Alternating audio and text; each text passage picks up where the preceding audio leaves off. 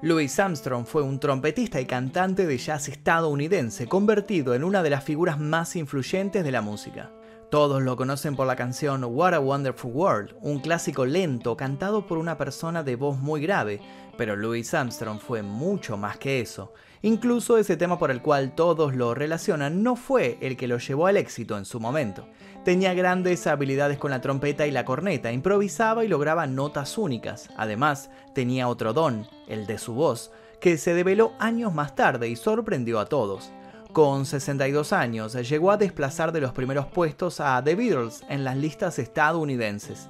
También, en una época en donde el racismo estaba cazando gente inocente, Armstrong, un afroamericano y además pobre, llegó a este mundo para romper con esa sociedad segmentada y lograr establecerse como músico respetado en el ambiente. Sus acercamientos a la música fueron en gran parte en un contexto entre las rejas, ya sea por una infancia en la calle y delinquiendo, como así de adulto por consumir marihuana cuando nadie aún se atrevía a hacerlo. Sonriente, mostrando siempre sus blancos dientes, consciente del racismo y la discriminación. Luis trabajó a un ritmo casi insostenible, llegó a dar hasta 300 shows por año. No estaba dispuesto a ser rechazado en un mundo que no quería recibirlo con los brazos abiertos. Trabajó todo lo que su corazón le permitió, nació pobre y murió rico. Y por suerte no le sucedió lo que él mismo decía.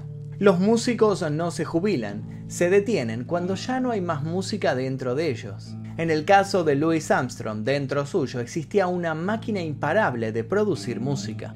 De eso vamos a hablar en este informe.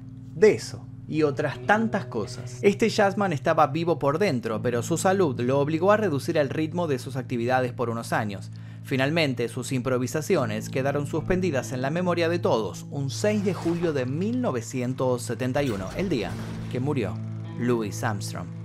Antes de comenzar me gustaría que me cuenten ustedes cómo fue que lo conocieron a Louis Armstrong. Tal vez sus padres, sus abuelos los hicieron escuchar un tema, tal vez lo escucharon porque les apareció como recomendado, tal vez por alguna película, algún programa, una serie. Quiero leer sus anécdotas aquí debajo y también los invito a dejar sugerencias para posibles futuros temas. Voy a estar leyendo todo lo que ustedes pongan y también los invito a dejar su like, suscribirse si todavía no lo hicieron. Ahora sí, comencemos. Louis Daniel Armstrong nació el 4 de agosto de 1901 en Nueva Orleans, Luisiana. Sin embargo, Louis siempre defendió la idea de que había nacido un año antes y un mes antes, es decir, el 4 de julio de 1900. Un historiador, tiempo después, encontró el documento en donde fehacientemente databa que su año de nacimiento fue en 1901, y se supuso que Armstrong pudo haber adelantado la fecha para poder entrar en una banda militar, o bien para poder obtener más oportunidades de asistir a conciertos, teniendo así la mayoría de edad antes de tiempo. También se dijo que consideraba que era el 4 de julio por la celebración del Día de la Independencia de Estados Unidos. Su familia era muy pobre, vivía con su padre William, que trabajaba en una fábrica, y su madre, Mary Albert. Pero cuando Louis era muy pequeño, su padre los abandonó. Las cosas se pusieron difíciles y Mary tuvo que recurrir en algunas oportunidades a ejercer la prostitución para poder juntar algo de dinero. También estaba la figura de su abuela Josephine Armstrong, que acompañó el crecimiento de Louis. Lamentablemente, dada la necesidad, el pequeño Armstrong se vio obligado a dejar la escuela y tuvo que dedicarse a vender carbón a las prostitutas de Storyville. De todo el dinero que juntaba, parte se iba para ayudar a su familia y parte ahorraba para comprarse su primera corneta. También cantaba en las calles por dinero y así conoció a una familia judía de origen lituano, los Karnofsky, quienes lo trataron como uno más de su familia, incentivando su incipiente talento por la música. Ellos le dieron trabajo en un comercio que tenían de chatarra. También le prestaron dinero para poder comprar su primer instrumento musical. Pero la verdadera bendición de que esta familia judía estuviera cerca de Luis no fue solo por la ayuda económica que le brindaron, sino por el apoyo y la confianza que le demostraron. Gracias a ellos Luis afirmó años más tarde que aprendió melodías en yiddish que se convirtieron en su música. Como una forma de homenajearlos, el gran Armstrong siempre llevó colgada en su pecho una estrella de David. Y justamente esta estrella colgando de su cuello iba a estar presente en un comedor de una casa familiar en Buenos Aires, lugar en donde colapsaría un barrio y el músico terminaría en una comisaría.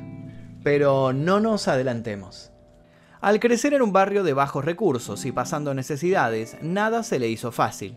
A corta edad, Armstrong estuvo detenido por haber disparado el arma de su padrastro en el aire en la víspera de Año Nuevo de 1912. Esta situación lo llevó a ser enviado a un correccional de niños de color llamado WIFE. Allí continuó con su educación musical, ya que fue aceptado en la banda de niños del establecimiento y descubrió un talento específico por tocar la corneta. En el reformatorio conoció a Peter Davis, su profesor, con quien años más tarde acabaría tocando en su banda. A sus 13 años, Louis estaba en libertad. Ya había decidido que quería dedicarse al mundo de la música, sabía tocar el clarinete, el clarín, la corneta y comenzó a incursionar con la trompeta a partir de que tomaba clases con el músico de jazz King Oliver, a quien había conocido trabajando en los cabarets de Storyville. Su debut profesional fue en el año 1917 como trompetista de la banda de Kid Ory en Nueva Orleans. No pasó mucho tiempo para que Faith Marvel se fijara en él y lo incorporara a su banda, que actuaba diariamente en los barcos de vapor que navegaban por el Mississippi. Fue en estos años cuando Louis formalizó su primer matrimonio en 1918. Se trató de Daisy Parker, una ex prostituta con quien llevó una vida de pareja con desacuerdos, hasta terminar divorciándose. Fruto de esta relación, la pareja adoptó a un joven llamado Clarence. En 1922 se dio un éxodo de músicos hacia Chicago y Armstrong fue invitado por el mismo King Oliver a unirse a su Creole Jazz Band, ocupando el lugar de segundo trompetista. Cabe destacar que Oliver tenía la más influyente agrupación de swing de Chicago en una época en que la ciudad se caracterizaba por el jazz. Esto permitió que Louis se volviera muy popular e impulsó notablemente su carrera. Para el año 1923, Armstrong debutó con la orquesta de Oliver por el sello discográfico Oak Records. Allí se lució con algunos solos y como segunda trompeta, pero claramente tenía mucho más para dar. Al año siguiente ya se destacaba como el solista más creativo del grupo, y como muestra de ello, fue el primero en utilizar la técnica de scat, que implica cantar sílabas sin sentido y onomatopeyas. Se dice que lo logró improvisando y así quedó para siempre. Ese mismo año, la pianista de Oliver, la joven Lillian Harding, robó su corazón y contrajeron matrimonio. Lillian fue quien confió en el talento de Louis y lo animó a abandonar a Oliver para poder llegar más lejos artísticamente. Fue así como en buenos términos Armstrong se separó de la banda de King Oliver y luego de un paso fugaz con Ollie Powers decidió marcharse a Nueva York. La fama alcanzada por Lewis llevó a que Fletcher Henderson, el mejor director de orquesta afroamericano de aquel momento, lo contratara para su banda. En esa oportunidad, Armstrong se cambió la trompeta para armonizar con el resto de la orquesta y en septiembre de 1924 debutó en Nueva York en el Roseland Ballroom. Louis estaba decidido a aprender a leer música, no solo tocarla, y apenas lo logró, su estilo y forma de interpretar los instrumentos mejoró notablemente, además de compartir escenario con estrellas de la época como Bessie Smith, la emperatriz del blues. Una nueva etapa estaba comenzando para Louis. En noviembre de 1925, el artista realizó su primera grabación como líder de una banda llamada Louis Armstrong and His Hot Five. Pero se acercaba un hecho histórico que todos conocemos, la Gran Depresión de 1929. La imparable carrera en ascenso de Armstrong se vio muy afectada por esto. Esta situación socioeconómica trajo como consecuencia que muchos de los clubes cerraran. Sin ir más lejos, muchos colegas músicos de Louis tuvieron que volcarse hacia otras profesiones para ganarse la vida. En 1930 se mudó a Los Ángeles. Jugó en el New Cotton Club, que era frecuentado por muchos artistas y celebridades de Hollywood. Pero en menos de dos años estaba regresando a Chicago. La década de 1930 fue de muchos viajes para Louis. Estuvo visitando y dando conciertos en Dinamarca, Francia, Gran Bretaña, Escandinavia y Holanda, aumentando y expandiendo su popularidad. En uno de estos viajes Armstrong se saltó el protocolo. En 1932, Louis le habló al rey Jorge V, ignorando la regla de que un músico no podía dirigirse a la familia real británica mientras estaban tocando. Louis, desafiando la situación, le dijo, Esta es para ti, Rex, lo que causó un mínimo escándalo. Y hablando de escándalos, así como disfrutaba de la música, disfrutaba también consumir marihuana.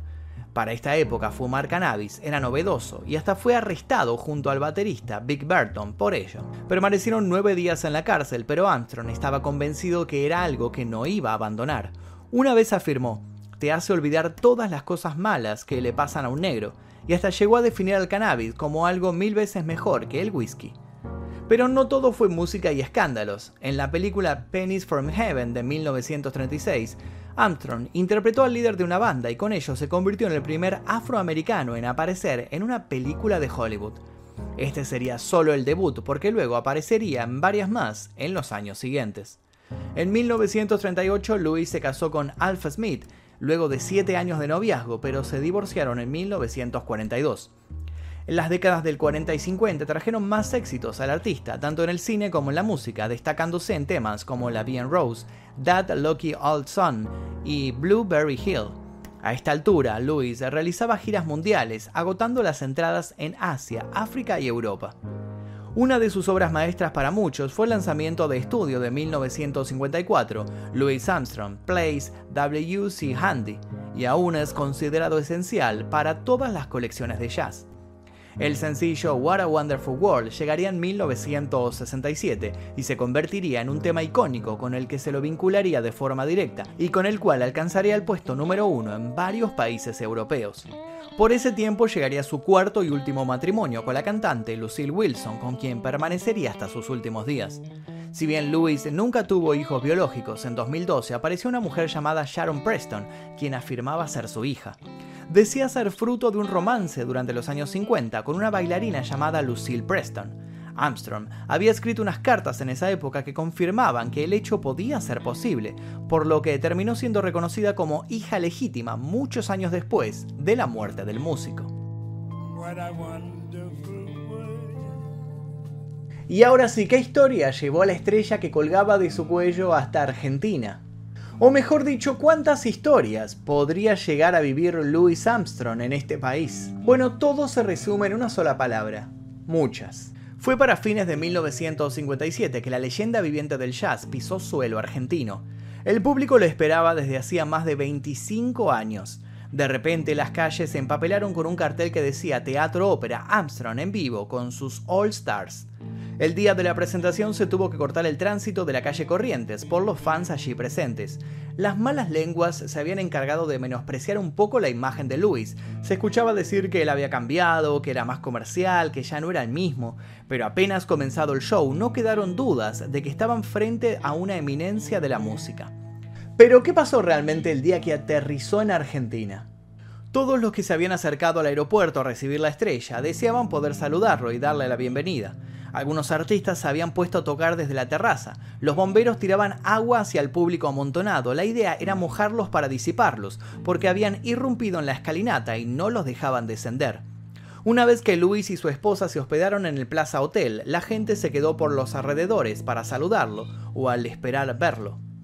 Cuenta una anécdota que un día un grupo de niños pequeños de color entraron al hall del hotel y pidieron ver a Luis bajo el argumento de que eran sus primos. La recepción del hotel, para no echarlos, llamaron a la habitación y el promotor de Louis los atendió. Le comentó al artista y dio lo que hay para que subieran. La generosidad de Louis hablaba por sí sola. Ese recuerdo quedó para siempre en esos ocho niños a quienes Louis les dio dinero y dijo, son mis primos, de alguna forma, todos son mis primos. Otra curiosidad de las noches de show en el teatro fue el encuentro que tuvo Armstrong con el tanguero Aníbal Troilo. Este se acercó al camarín del padre del jazz y salió a recibirlo se fundieron en un abrazo como si se conocieran de toda la vida. Pero existió una vivencia que Claudio Parisi plasmó en su libro Grandes del Jazz Internacional de Argentina. Se trata de una anécdota de Jorge el Negro González, un ya fallecido músico de jazz de nuestro país. El Negro González había conseguido hacerse amigo del baterista Barrett Deems, y eso había sido el facilitador para que pudiera entrar a todos los shows que Armstrong dio. Una vez dentro, se manejaba solo, iba para los camarines, por el costado del escenario, estaba en su salsa.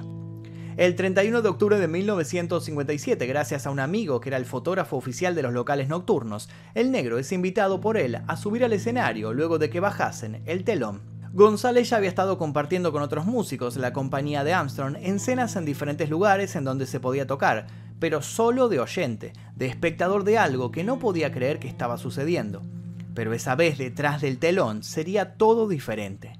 El negro se subió al escenario, se sentó en la batería de Barrett, se puso a jugar deslumbrado y de repente apareció Armstrong y lo acompañó tocando unos acordes. Su amigo fotógrafo captó el momento en una foto que quedó para la historia. En ese momento a Louis le llamó la atención que el negro González tuviera en la solapa de su saco una estrella de David. Enseguida le preguntó si era judío, a lo cual él respondió que sí. Armstrong se puso contento con eso y le volvió a preguntar esta vez si se sabían dónde podía comer comida de origen judío. Al negro González no se le ocurrió nada, hasta que se le vino a la mente una cosa, su madre. En ese momento le dijo a Louis que si aceptaba, lo pasaba a buscar por el hotel y lo llevaba hasta su casa. La respuesta fue que sí. El negro no lo podía creer. Puso al tanto a la familia de que nada más que Louis Armstrong iría a su casa a comer y prepararon los clásicos vareniques. Louis se comió absolutamente todo. Cuando se tiró hacia atrás en la silla, se desabrochó la camisa y se vio la famosa estrella colgando en su cuello. Todavía la tenía con él. González había invitado a su hermana y su cuñado, que sabían inglés, y fueron los interlocutores de la noche. En su casa había instrumentos, piano, trompeta, panderetas, batería. Luego de la cena, Armstrong le preguntó de qué manera podía agradecerle el gesto, por lo cual el negro, que no podía creer lo que estaba sucediendo en su casa, le contestó en yiddish, ¿por qué no tocamos algo juntos? Y Armstrong respondió, ¿cómo no? Pero no traje la trompeta. Eso no fue problema, había trompetas de repuesto. Armstrong sacó su boquilla del bolsillo, algo que se convertiría en futuro obsequio del negro González, y comenzaron a tocar. Poco a poco la gente se empezó a acumular afuera de la casa por el ruido, hasta los tranvías se habían detenido. En un momento sonó el timbre. Se hizo presente un policía y aunque parezca increíble, fueron subidos a un auto y se llevaron al negro González, Armstrong y a los otros integrantes de la familia a la comisaría. Aunque allí no estuvieron precisamente detenidos, la estrella de la noche se la pasó firmando autógrafos para las autoridades que no tenían ni idea de quién se trataba. Y esa fue la noche en que Louis Armstrong terminó preso en una comisaría argentina. Si nos adelantamos un poco en el tiempo, llegaremos hasta sus últimos días. Louis trabajó hasta poco tiempo antes de su muerte de forma exhaustiva, como dije al comienzo. Muchos shows, muchas giras y muchas noches fueron debilitando su estado de salud. En 1959 sufrió un ataque al corazón que fue un llamado de atención. Sin embargo, luego de recuperarse, pudo seguir tocando, pero a otro ritmo. En 1971, un segundo ataque cardíaco puso una pausa en la vida de Louis que lo obligó a reposar por dos meses. Negado a dejar de hacer música, que era su motor, el 5 de julio del mismo año se reunió a tocar con su grupo. Nadie sabía que sería la última vez que sus labios reposarían en los instrumentos. Al día siguiente, el 6 de julio de 1971, Louis Armstrong fallecería por complicaciones en su corazón mientras dormía en Queens, Nueva York. Faltaba solo un mes para que cumpliera los 70 años. El jazz, el swing y el blues estaban de luto. Había sido un genio irrepetible de la trompeta. Lo velaron en la sede del histórico séptimo regimiento de caballería en la Quinta Avenida. A lo largo de 10 cuadras, miles de personas hicieron sonar sus temas a todo volumen en sus radiograbadores. Luis yacía en un lujoso ataúd vestido de smoking con una trompeta de oro entre sus manos. Luego de la despedida de sus fans, el siguiente paso fue el desfile del ataúd por su sencilla casa en el barrio Jamaica, de Queens. Por último, fue enterrado en el Flushing Cemetery. Solo quedaba su música y su experiencia en el aire.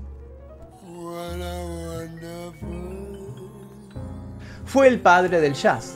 Su gran talento para la improvisación melódica lo convirtió en un talento único y era extraordinario tanto de solista como en grupo. Su voz grave y rota hoy es considerada como la esencia del canto jazzístico. Al irse de este mundo, tanto su casa como sus escritos, como sus grabaciones y sus libros pasaron a la City University del Queens College de Nueva York. Pero más allá de eso, su legado fue haber dejado una huella en el mundo de la música. Y ahora quiero leer sus anécdotas, cómo lo conocieron a Louis Armstrong, tal vez algún padre o abuelo de ustedes les hizo escuchar un vinilo del músico, tal vez existe alguien aquí mirando este video que lo conoció cuando vino a Argentina, fue hace mucho tiempo, pero tal vez puede ser que exista alguien que esté mirando y que haya podido presenciar alguno de sus shows o tal vez su padre o abuelo o madre o quien sea les contó cómo fue cuando vino Louis Armstrong a este país, o tal vez gente de otro país que haya podido presenciarlo eh, en alguno de sus shows o presentaciones. En mi caso yo lo conocí porque me acuerdo que en los 90 había un programa en televisión que se llamaba Siglo XX Cambalache, que una de sus cortinas musicales era What a Wonderful World, y, así fue como lo conocí, me parecía magnífica la canción, no tenía ni idea de quién era Louis Armstrong, pero me gustaba la canción y siempre que la pasaban me quedaba escuchándola. Y ahora quiero leer sus anécdotas aquí debajo. También los invito a dejar sugerencias para posibles futuros temas. Los invito a dejar su like, suscribirse si todavía no lo hicieron. Y activar notificaciones. Dejo un par de videos aquí para que sigan haciendo maratón. Sin nada más que decir, me despido. Mi nombre es Magnus Mephisto y esto fue El Día Que. Exploración X, mi primer libro, ya se encuentra disponible en todas las librerías. Te dejo el link aquí debajo para que lo consigas en formato físico y en ebook